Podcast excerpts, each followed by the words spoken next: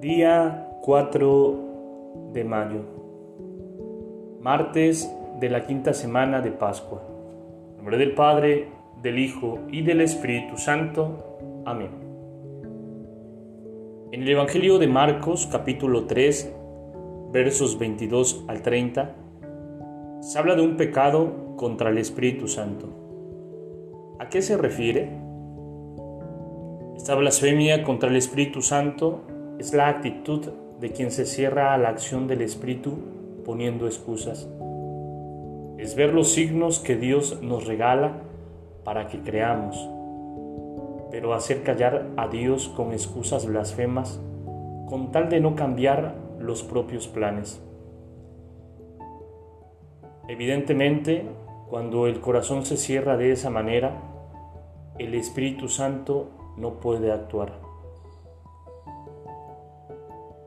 Este pecado contra el Espíritu Santo se refiere entonces al corazón cerrado que rechaza la palabra de Dios, rechaza los signos de su amor y en definitiva rechaza el perdón de Dios.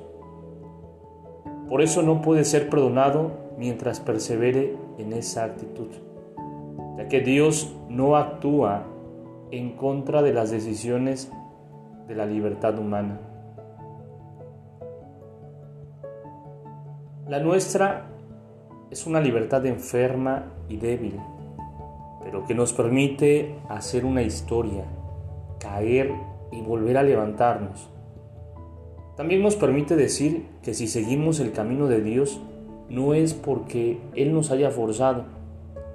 La iniciativa siempre es suya. Y Él nos da su gracia para que podamos responderle pero hay una respuesta que debe brotar de nuestra libre aceptación. El Espíritu Santo es infinitamente respetuoso, pero no vale la pena cerrarle las puertas y elegir la muerte. Elijamos, queridos hermanos, su amor y su vida, también hoy. Hoy es un día grande para poder nosotros abrir las puertas al Espíritu Santo. Que con su luz podamos ver con claridad todo lo que el Señor nos va mostrando en nuestra vida cotidiana. Que veamos en el hermano enfermo, en el hermano necesitado, al mismo Señor Jesús. Gloria al Padre, gloria al Hijo y gloria al Espíritu Santo, como era en el principio, ahora y siempre, por los siglos de los siglos. Amén.